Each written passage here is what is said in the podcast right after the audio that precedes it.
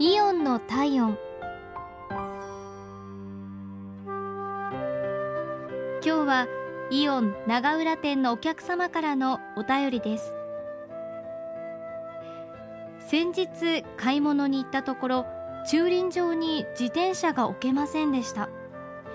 せっかくお店に行っても自転車を止める場所がなければ買い物することができません。その日は買い物をせずに帰ってしまいました。そのことをお店に連絡して自転車を止められるよう改善してほしいとお伝えしてみました。後日どうなってるかなと通りかかった時に駐輪場を覗いてみるときちんと整理されていました。対策をしていただいたようでその後はいつお店に行っても自転車を止められるようになりました。一人の声に真摯に耳を傾けてくださって大変嬉しく思いました。今後とも利用させていただきますのでよろしくお願いいたします。